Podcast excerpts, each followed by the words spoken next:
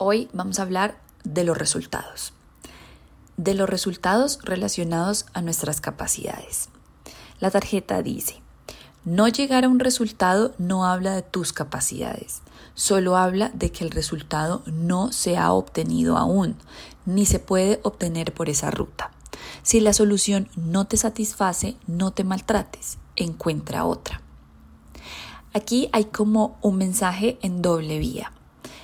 Cuando no podemos llegar a algo puntual, cuando el objetivo no es accesible, cuando no estamos pudiendo ver materializado un sueño, una idea o simplemente las cosas no se nos están dando, el tema central es, no eres tú, no es que tú no seas capaz, no es que tus dones estén fallando, no es que estés incompleto, no es que seas incompetente. Y esto es como la base y el origen para, para cualquier planteamiento, porque siempre que algo falla, pues el más cruel es uno mismo con uno mismo. De hecho, no hay juicio más, más duro que el que uno se emite a sí mismo, porque es implacable. O sea, el peor juez que uno tiene es uno mismo. Así que no seas tan duro contigo cuando no puedas llegar a algo, cuando no puedas concluir, cuando no puedas conseguir algo. No significa que tú no seas capaz, significa muchas otras cosas, pero, pero eso de base no, no es.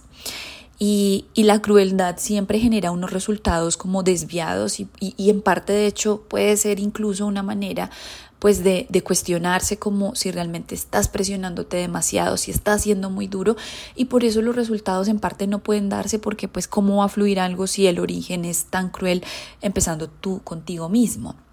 Más bien no será que es otra forma la que, la que deberías buscar para llegar a ese resultado que quieres, ¿por qué no cuestionar la manera? Por ejemplo, la forma en la que estás llegando es correcta, esa ruta es conducente, Realmente el objetivo puede estar bien planteado, pero la forma en la que estás llegando a él es correcta.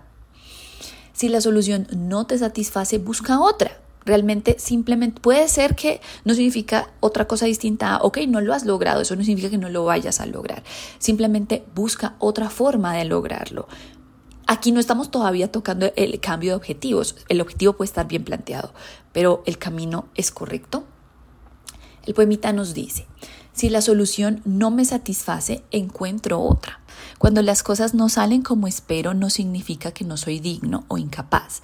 Significa que algo o alguien no puede verme. No significa que yo tenga un problema, significa que ese algo o alguien no puede ni tiene cómo verme, simplemente no es para mí. Si algo no sale como espero, me cuestiono si ese es mi objetivo. Por más de que cambie la ruta, si el objetivo es incorrecto, nunca llegaré a un destino. Hoy me cuestiono cuando la vida sabiamente me cierra las puertas. ¿Realmente quiero abrir esa puerta o será el momento de abrir otras puertas? Y bueno, aquí sale la segunda alternativa y me quedo con estas dos últimas preguntas. ¿Realmente quieres llegar a ese objetivo o tal vez será el momento de abrir otros objetivos?